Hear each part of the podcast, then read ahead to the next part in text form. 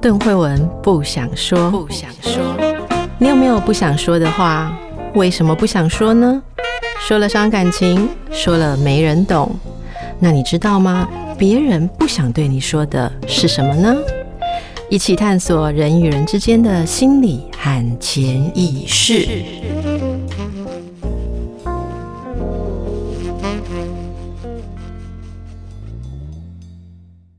大家好，欢迎来到神话人生，我是邓慧文。大家好，我是叶伟忠。因为在上一集的节目里面，我不知道为什么慧文讲的很慷慨激昂，所以有一个地方我没有办法做一点点小小的修正。也就是你有一个要修正的地方，是。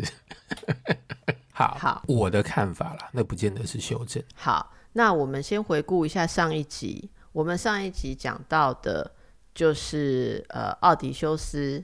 他到了这个卡利普索的地方，卡利卡利普索，英文英文是卡利普索比较好听，嗯、然后用希腊文念应该是卡利普索。这个仙女呃跟他在一起生活了七年，嗯，这七年当中，其实这个仙女给他的一个 offer，嗯，一个机会就是，如果你永远跟我在一起，你就可以长生不老，嗯。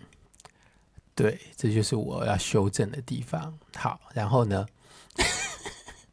然后奥迪修斯，可是他在那里待了七年，一直没有答应，直到最后一刻。对，然后他也走不开，所以我们还做了一点数数学的简单的计算，就是他离开之前，他应该那所以伟忠要修正的是什么？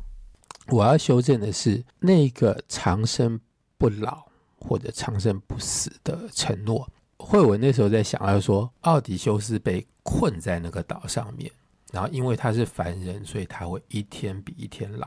所以呢，如果你要拖到五十岁或者六十岁那天，他开始面对死亡的畏惧的时候，才答应说好，我要永远留下来，这样我就不会死掉。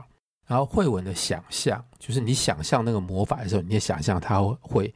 整个人冻结在那一刻，就是他永远接下来的亿亿万万年，他永远要用五十岁的身体或六十岁的身体来活下去。好，我的想象不一样，我的想象是他能够回到青春，就是他再继续拖下去，他拖到某一天，他突然间开始真正感觉到衰老，感觉到死亡的。恐惧的时候，卡律普索可能是在等那一天，看你到那个时候，你还撑不撑得下去？你会不会在那个时候答应，然后变回一个呃人生最美好的黄金时代的？比方说二十岁，你刚开始去特洛伊战场上面打仗的时候，那样子一个完美的青春的状态，然后在那个状态之下活下去。不过这两者其实是回到同一点。就即便在我的想象里面，你一旦答应了说好，我今天要留下来，我要永远留在你的身边，然后瞬间他就变为一个年轻、青春洋溢的美男子，他一样是因为在前一刻开始感觉到生命的逝去，开始感觉到死亡衰老的压迫，所以他在这个时候做出这样子的决定。那对于一个没有时间限制的仙女而言，时间就是她最大的本钱。而奥迪修斯没有这样子的本钱，就是他在时间里面一天一天拖下去，他只会越来越老，他只会越来越没有抗拒这个承诺、抗拒这个礼物的力量。所以我只是要我要说的，只是我对于这样子一个魔法的另外一种想象。好，谢谢。不过，好，我想要问伟忠的是，这种你答应永远跟我在一起就可以长生不老，好，这个我一直讲说这是个 offer 吧，这个机会，这个条件啊，让我觉得很经典。可是我一时又说不出来在哪里有这个东西。如果长生不老可以被引申为很多其他的意义哦，因为。大家如果常听神话人生的话，会知道我们很多次都讨论到死亡的意义，死亡、嗯、死亡跟生命有限性的意义。长生不老意味着，我觉得它就是终极的代表一种超越极限的可能。啊，长生不老如果不会死，那不会死亡，很多事情的极限都被打开了，嗯、这就是人类终极的恐惧可以被免除嘛。哈、嗯，那呃，到极乐世界是算长生不老了，就是你、嗯、你就不会死，或者说到天堂，好，了就即便是灵魂到天堂，其实大家都有永生，不再老死，不再退转，嗯、不再轮回这样子的意义存在。所以在这这种追求当中，嗯、可以说你是要到了很很极致的一种东西。好，但是条件是你要跟这个女人永远在一起。是这个这么样一个大礼物，那只是要你永远跟我在一起，这么划算的事情，为什么在这一类的故事里面，嗯、男人常常是拼死的要说不要呢？我还可以给大家另外一个故事。其实我之前在、嗯、呃荣格的一个私密团体，好，就是我们高雄的朋友们，我知道你们很多人都在听神话人生。就是我不久前三月份在高雄荣格读书会所讲的那一场演讲当中，有引到一个故事，后来有拍成电影嘛，就是她女生的她 she。好，那那里面讲的就是她经过了不朽之火，嗯、所以有魔力，千年不死的女人。好，那她后来在一个部落里面，嗯、就是女王这样。她的爱人死了之后轮回，又回来探险，他们又相遇了。相遇的时候，他就邀请这个男的。啊，他当然要经过一些手段，然后除掉这个男的旁边喜欢的凡人小女生，然后把这个男的再强迫到手。就这个过程中还牵涉到，就是他跟这个男的说：“如果你不跟我在一起，我就杀掉你的小女朋友。”这也很经典吧，伟忠。好，然后所以这个男的就说：“好吧，我跟你在一起。”好，我我我演讲到这里的时候，其实我有跟大家讲说。当这些事情发生的时候，嗯、这男的到底是算是跟你在一起，还是跟他的小女朋友永远的在一起？好，就是你要杀了小女朋友，他才答应跟你在一起嘛。好，所以他还是为了小女朋友，连、嗯、对，为了为了保护他的小女朋友，他连跟你在一起这种本来不同意的事都可以同意啦。嗯、所以到底你是得到有没有得到人呢？好，我当时我想我看到这个故事之后，我觉得非常非常的感慨。没错，那那后来总归是。男的决定说好，那我跟你在一起啊，你不要杀那个女生。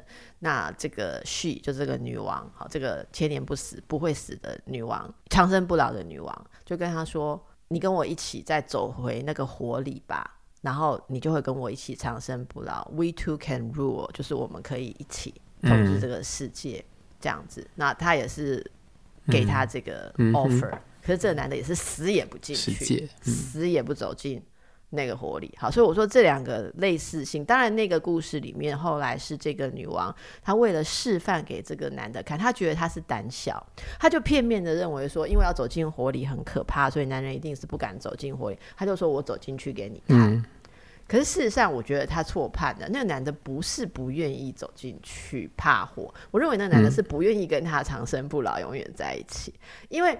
我的几口命啊，几口狼几口命啊，对不对？如果你硬把我留下来，我又不能跟我喜欢的女生在一起，硬把我留下来，我大不了就是挨啊挨到一死嘛，或者你将来杀了我，对不对？哦靠，对不起，我我不爱你，然后你把我变成长生不老，我还死不了，他永远被你关在这里耶，那不是像那个一直被灼干，永无止境这样子吗？对不对？所以才要去交换可以死亡嘛，对不对？好，然后解用用可以死亡来解脱。嗯、我觉得，嗯、总而言之，女王走进火里之后，她没想到那个规则是走进去之后会逆转。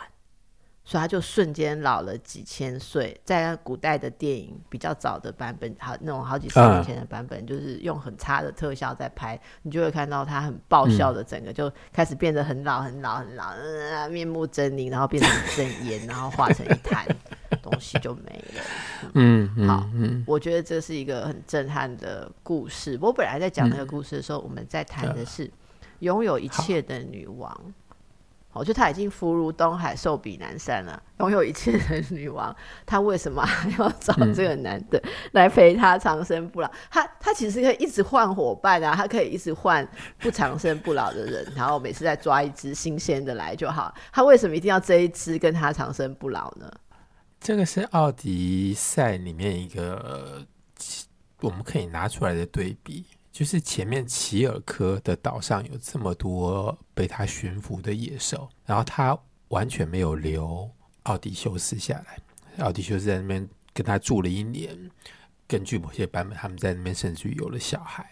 好，但是他应该就是并不觉得他生命有这样子的一个缺陷，有这样的一个缺憾，必须要有一个男人进来弥补。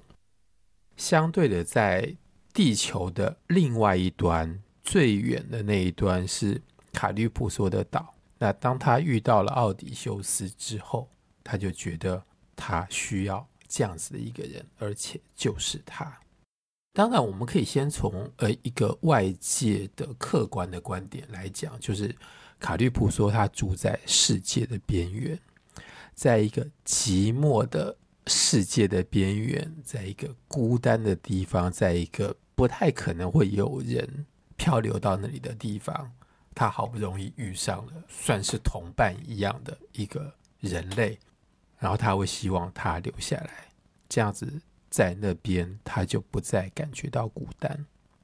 那如果奥迪修斯走掉之后，不知道下一次是不是要几千年之后，到了二零二三年才会有另外一个人因为船难而漂流到那里去。我们可以说的每一点，那就是一种长久寂寞的感觉吧的状态。好，所以我说，伟、嗯、东，我刚刚回应了这个故事啊。嗯、那你觉得这种礼物啦，好，就是如果你跟我在一起就可以长生不老，嗯、这个难道不是很吸引人吗？为为什么故事中的主角，我觉得这个这个 deal 的有趣的地方是，我们会想象凡夫俗子一定趋之若鹜。对不对？因为这些提供这些条件的女仙女或什么本身都还不丑嘞，然后都还不错。像你看齐尔克很聪明，他不是有告诉奥迪修斯很多破解后面的问题的方法嘛？嗯、然后这个卡利普索她也是个仙女啊，嗯、就是他们都是对他们都是绝世美女，就是你真的不知道你亏在哪里，可是你就是不愿意。这个一定要请你来解释一下，这对于男性。的存在，我觉得已经有点存在主义的意味，就是这是不是很重要呢？存在，尤其是存在主义。你如果把“存在”这个字用拉丁文的字源去解释的话，存在是你最简单的方式讲，就是你往前走一步，站出来，在那里。哦，你站在这个世界上面。好，我们回到。刚才的那个问题的时候，就是你现在站在这个世界上面，我要你去想象永恒。你对于永恒的想象是什么？呃，奥迪修斯他选择了站在这个世界上，但是他不要永远，他不要长生不老，他不要一个永恒，一个什么事情都没有办法在里面发生的永恒。从永恒的观点来看，应该就是什么事情都不会发生，什么事情都没有发生过，因为时间是无限大的绵长。换句话说，人间发生的所有的事情，你在人间在土地上面会觉得那是一个大风大浪，那是一个大风暴，把所有人通都盖过去。但是你如果把时间拉长了，你就会发现，那时间拉得越长，你就会发现那个波浪越小，最后只是一个涟漪。然后你拉得再够长的话，那就一是一片平静的水面，而完全不觉得有水波兴起过。所以，如果你对于永恒是这样一个想象，事实上，在那个小岛上面，什么事情都没有发生。在那个小岛上面，唯一发生的只有两件事情，可以说三件。一件事情是他们每天的日常的生活，他们在一起吃饭，这个是我等一下要补充的一点。第二件事情是天黑之后，每天晚上奥迪修斯和卡律普索在房间里面做爱。人类最基本的一件事情就是进食和好在那边甚至于没有繁衍的功能，但是有所谓的爱情。如果我们真的要加第三件事情，就是在吃饭跟睡觉之外，奥迪修斯把他其他时间通通都花在在海边的岩石上，一个人坐在那边掉眼泪。然后我们可以反过来用我刚才讲的那个比喻，就是在世界的波涛里面，那个大海啸，那个浪可以高到十几二十公尺高。但是在永恒里面，它几乎等于没有。可是，在这个岛上面，对于一个什么事情都不能做的人而言，奥迪修斯他留下的每一颗眼泪，其实都跟海啸的风浪一样大。我很喜欢你对于永恒的描绘，因为你描绘的好有画面哦。对，你真的很有画面，你知道为什么？因为我在录音，我看着这个波形，嗯，谢谢。这个波形可以调你的那个时间的尺刻度。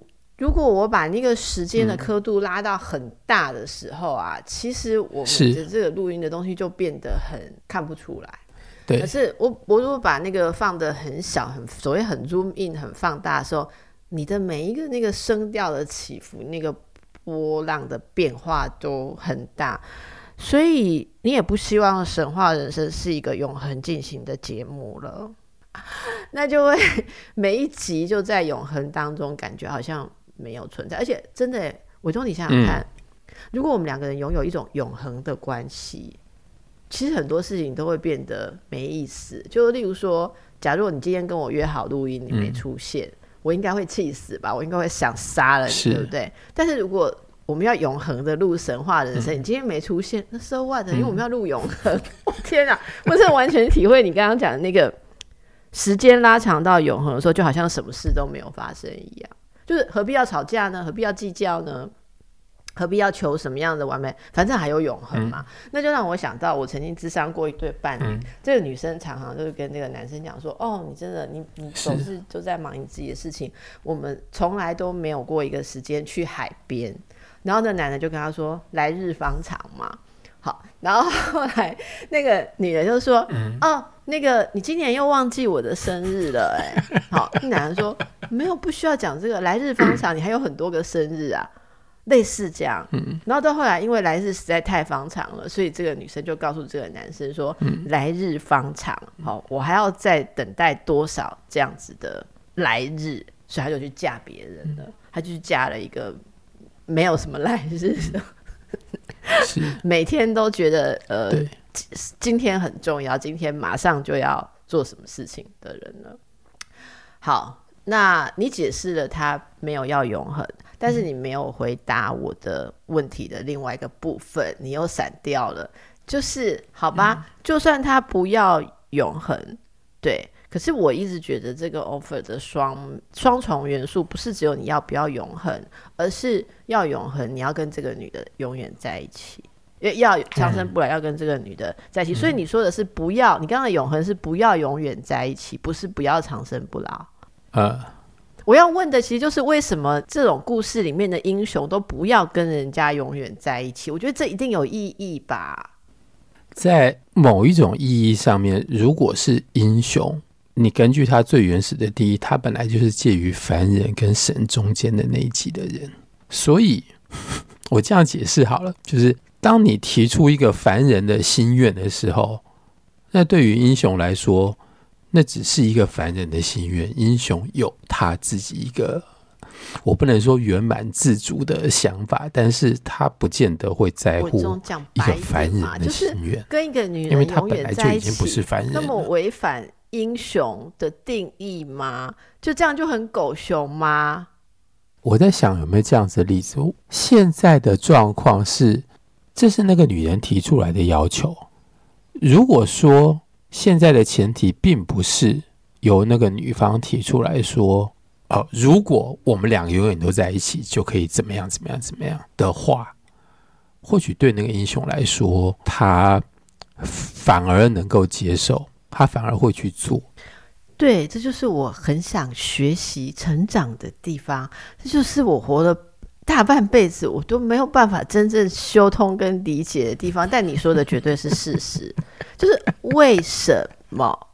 为什么从女人提出来就不 OK 呢？嗯嗯，好，嗯，所以你可以再继续解释一下，这对男性是什么意义吗？嗯、就是答应被人家提出来的事情，这就代表了你不是主动的，你是被控制的，你是被掌握的，你是被吞噬的。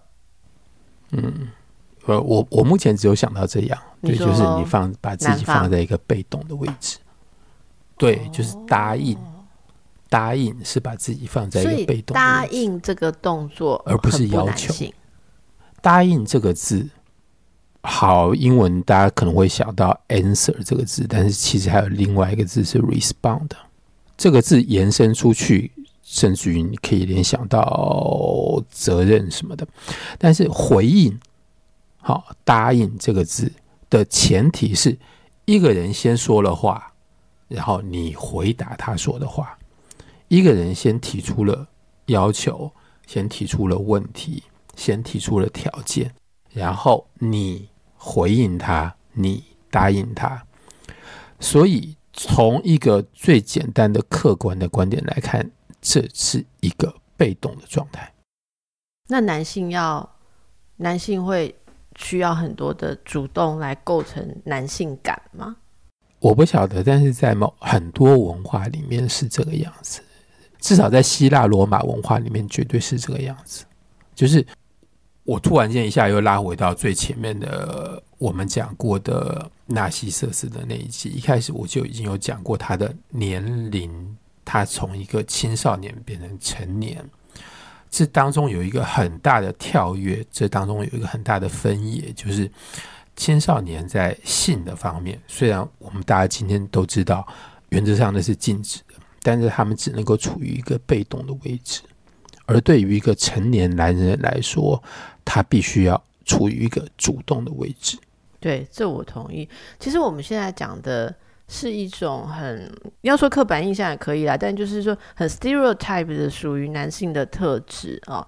呃，我我知道听我们节目的听众朋友很多种组成，也有一些可能会比较不是在这个元素上面来思考，可能会觉得说我们是不是在谈一个很本质论的性别差异？但我可能要说明一下，就是说其实我们谈的不是那个很本质论的性别差异，而是这样的一个特质，嗯、就是在象征的意义上，当然这样的特质也有可能存在于某一个女性角色身上嘛。好，例如说，我也很不喜欢答应。呃，这个东西在在某一种后宫的系统里面有一阶叫做答应嘛。刚、嗯、进去，因为我们就有，因为我以前小时候喜欢看后宫戏啊，你知道吗？我从很小就喜欢看 三台的时候，就是看那个、嗯、那个后宫唐朝啊，或者什么那个后宫的。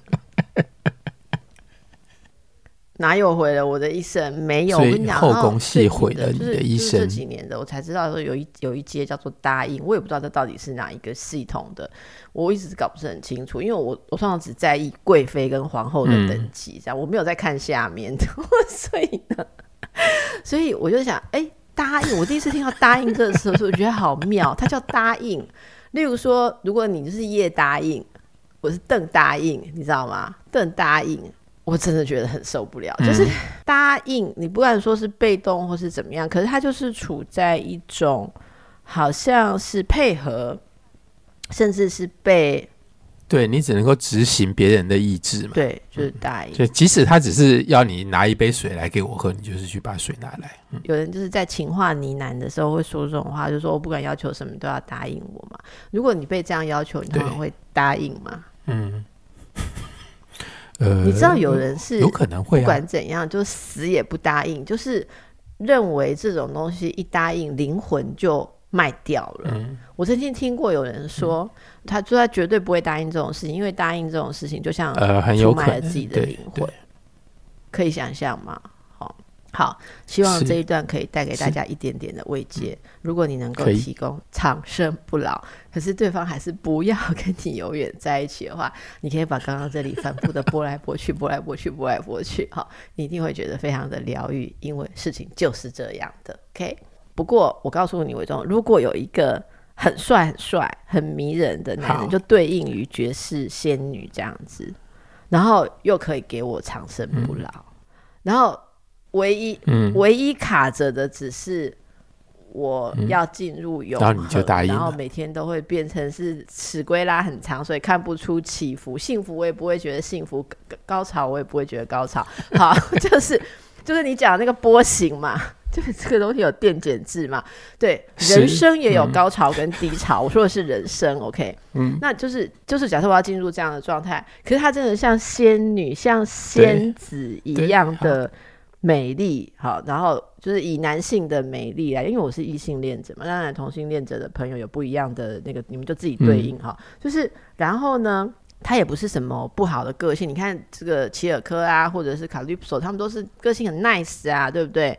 然后本身是没有缺点的对象嘛，也没有不好相处，嗯、只是要 trade 的永恒，或者是说永远跟他在一起，只是要要放掉自己，例如说自由啦。你就是 committed，你就是被这个约定绑住了。这真的有那么糟吗？我刚刚本来想说，我想也不想就会答应，嗯、可是刚刚后来想到说不能落跑这件事，我突然又有点犹豫了。我就有点犹豫。我本来要讲说，我一定毫毫不犹豫的答应。我改了，我改了。就在一分钟前跟一分钟后，我真的进入那个位置，我突然想象到它的沉重，嗯、这一个誓言的沉重，因为那是永永远的。是。好，那让我们进入沉重，跟进入残忍的那一边。就是我接下来补充这个细节，就是如果你是那个提提出交换条件，说我能够给你长生不老，然后你还一直不答应，这个时候在史诗里面有一段很不起眼的细节，就是当。天神荷米斯到了岛上，跟卡利普索说：“你要放人。”卡利普索说：“好。”然后他们等于在吃告别晚宴的时候，我们唯一的一次看到他们坐在一起吃饭。奥迪修斯跟卡利普索，我们必须假设这七年来每一天他们都是这样子一起吃饭。在岛上面，我之前已经强调过，就是卡利普索身边还有侍女，他不是自己去厨房煮菜。端出来给奥迪修斯吃，他的侍女先把奥迪修斯的食物端上来，然后那里只有简单的一句，就是那个是凡人吃的东西。坐在桌子的另外一面是女主人，是卡利普索，是说我要给你长生不老的那个人，那个女人，那个绝世美女，他吃的就是。我把它翻译成所谓的那种琼浆玉露，就是天神吃的东西。你之所以能够长生不老，就是因为吃这个东西的原因。啊，天神跟人一样，他们我们每天都要吃食物才能够活下去，但是我们会衰老。天神每天吃的那个东西就是仙气，或者是一种反正是凡人不能吃的，他们就可以长生不死。在这个饭桌上面，我们会发现这是两个等级不一样的人。先这样讲好了，这两个人吃不一样的食物，然后女方跟男方说：“我爱你，请你留下来。你留下来就可以长生不死。如果你愿意的话，你只要吃我盘子里的东西，你下一刻就长生不死。”所以。在这七年当中，我们假设他们一天吃两餐的话，每天奥迪修斯必须要经过两次这样子的诱惑，就是我可以把凡间的这些食物推开，我去吃你的东西，我去吃你盘子里面东西，我和你一起吃东西，这样子我就和你一样可以长生不死，长生不老。不过我要付出的条件就是，我将永远在这个小岛上面天天吃这一样东西。这个或许也是奥迪修斯没有办法接受的原因。如果他是一个希望每一餐吃到不同味道的东西的人，呃，好吧，他当然可以这样子解释，但是我们还是希望把它提到一个更上面的层面，就是呃，生命的。多元多样性吧，多元多样性，它层次并没有比较低耶，伟忠，它的层次真的一点都没有比较低啊。但是我我觉得这是非常深刻的人生哲学。嗯。嗯，就是你刚刚在描述的时候，我在想的是说，因为你讲的非常生动，因此我们可以进入那个情境，就是你就每天永恒的在这个小岛上吃这一样东西，被你用这种口气讲，大家都会很本能的被催眠说：“呃，我不要。”就是你讲的就是让大家下一句话想要讲说：“呃，我不要。”可是没有仔细想。嗯你真的会觉得说那是一个不错的地方，就待下来，很像那时候他们去齐尔克的岛上的时候，很多人就直接吃的东西就被变成猪了。对，对，而且大家其实也都不愿意走，只有奥迪修斯一个人要回家，他们只好跟着他走。因为你有说过，呃，奥呃奥迪赛这整部史诗，它的它的格式，其实它就不断在这个格式里面小重复，就是。要不要回家？要不要回家？还是在外面流连忘返？嗯、他就是每一次都让你流连忘返，嗯、那个忘返好，然后你对你要回家，其实那个回家很有意义。那如果最后回到家，那个家就是一个你永远留在那里不再离开的地方，那不就是另外一个岛吗？或者说又另外一个固定的女女人，固定的另外一个？对，所以到底经历了这么多。中间一直不断的在体验，你要不要被留下，嗯、被留在一个小地方？好，不断一次一次的体验。可是他都离开了，可是最后他又回去了家。那到底整体的意义在哪里？就最后他也是回去了一个像家的地方啊。是是，呃，一方面有一些诗人因此，包括到十九世纪的英国诗人，从这一点来理解。来想象奥迪修斯回到家之后的反应，就是他在家里待了一阵子之后，他又跑掉了。这是一个。那另外一个就是，我们接下来会慢慢一步一步，我完全不知道我们会不会找到答案，就是他为什么坚持一定要回家。我在前面已经提出来，就是一个对于一个当时的希腊人、罗马人而言，人是社会的动物。人必须活在社会里面，而你身上所具有的社会的意义，必须是在你的家，在你社会当中的位置上面才能够展现出来。我们刚才有讲到所谓的存在主义，我在这里可以再用存在主义的这个观点来讲。但是奥迪修斯在流浪的这边，在一个平行世界里面。他不在人类的社会里面，换句话说，我们用最严重的方法说，他就不是人，他没有这样子一个位置，他等于是完全迷失，他找不到他自己，所以他必须要回到家。这是一个简单的答案，但是我觉得他还不够，所以看我们接下来在讨论当中会不会出现另外一个可能的答案，就是。我们大家告诉自己，为什么奥迪修斯非得要回到家不可？当你一直不停留在一个地方的时候，其实你也没有身份，这就是所谓的归属。嗯，可是你如果就停在一个地方很归属的话，你有没有的可能性。我想人生就是跟存在意义，就是不断的在出走可能性。以及归属跟固定性当中不断的摆荡，我不知道应该说震动还是摆荡，嗯、还是说在两极不断的爆破了哈。那这个就留给大家去感受一下，看你的人生的能量在这两极之间是怎么样震荡。嗯、最后，今天进入尾声了，伟忠，你今天还有没有什么下一次又要吐槽我说没给你补充的事情？还是你补充的差不多了？嗯、没有，是今天。时间不够了，所以我先预告，就是下一集我们再稍微提一下卡利普说的这个岛跟它的名字的意义，然后我们会回过头来稍微讨论一下，在这个漂流的过程当中，死亡对奥迪修斯的意义。然后因为有慧文在，所以我们或许可以把那个死亡跟爱情爱情做一个连接。那这部分我们在下一期。那最后我要跟大家公布一个消息，就是谢谢大家的热情回应。参加征文的人已经超过十人，而且好像有二十二十多多个人了。所以呢，我跟伟忠呃即日开始就会工作，然后伟忠会给大家一些材料，并且定出我们要写一个这个童话故事的格式。我刚刚稍微侧面了解一下，我觉得非常有趣。伟忠会给我们一个、嗯、一个模板吧。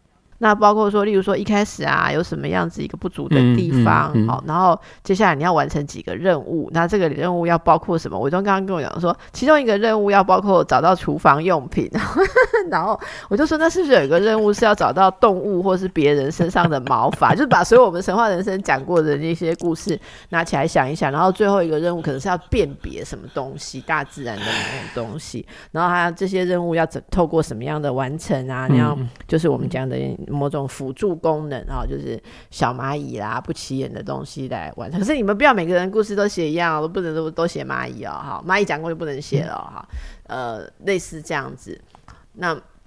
我们会限一个字数了，我怕大家给我十万字的那个童话论文，吓死了，读不完。然后我们限一个字数，给大家一个格式。我们会之后会录一集来跟大家说明这个写作的方式跟格式。然后我提供一个邮件让大家寄送。是，接下来我们就会进入评选。好，那评选当然是由我跟伟忠。如果要公正第三方的话，我们也可以再找一位啦。我也许我们可以再找，因为两个人很难投票，嗯、对不对？我们两个人投票一对一，我们可能要再找一位。好好好，嗯，我不知道可不可以找。嗯嗯，我我想想看，因为伟忠有很多就是文学界的好朋友，有一些可能在国内大家也觉得非常熟悉有名，我心里面有一些负案，我来、嗯、我再来跟伟忠讨论。有一些我们共同的朋友也有听神话人生的，哎、欸，现在他听到可能心里想说啊，应该是要找我吧？哈，那我们 选出来之后，我们会希望可以邀请写作的人，据我们上次讲，邀请写作的人到我们在。某一些的节目里面，跟伟忠一起连线来讨论这个作品，他的想象以及我们对这个作品，就像我们平常讲故事这样子的一些回应跟狂想，好不好？你觉得可以吗，伟忠？好，好。那如果大家还幻想要什么奖品的话，嗯，你们也留言提醒我一下，你们到底是想要什么奖品？好，就是例如说我的一根头发啦，白的都可以送你们哈。然 后那个还是怎么样哈？伟忠的一颗纽扣啊，或什么样的？东西，哎、欸，巴黎的一口空气，好，巴黎的一口空气，哎、欸，我不知道大家想象什么，那反正我们就准备要来进行这个有趣的活动，嗯、非常感谢大家的支持。神话人生不管怎么样，我们还是要朝向永恒的做下去。虽然伟忠不要永恒，可是我还是还是 希望可以作为主人跟就岛主，还是希望可以永恒的做下去。非常感谢伟忠，也祝福大家，拜拜。好，谢谢大家，拜拜。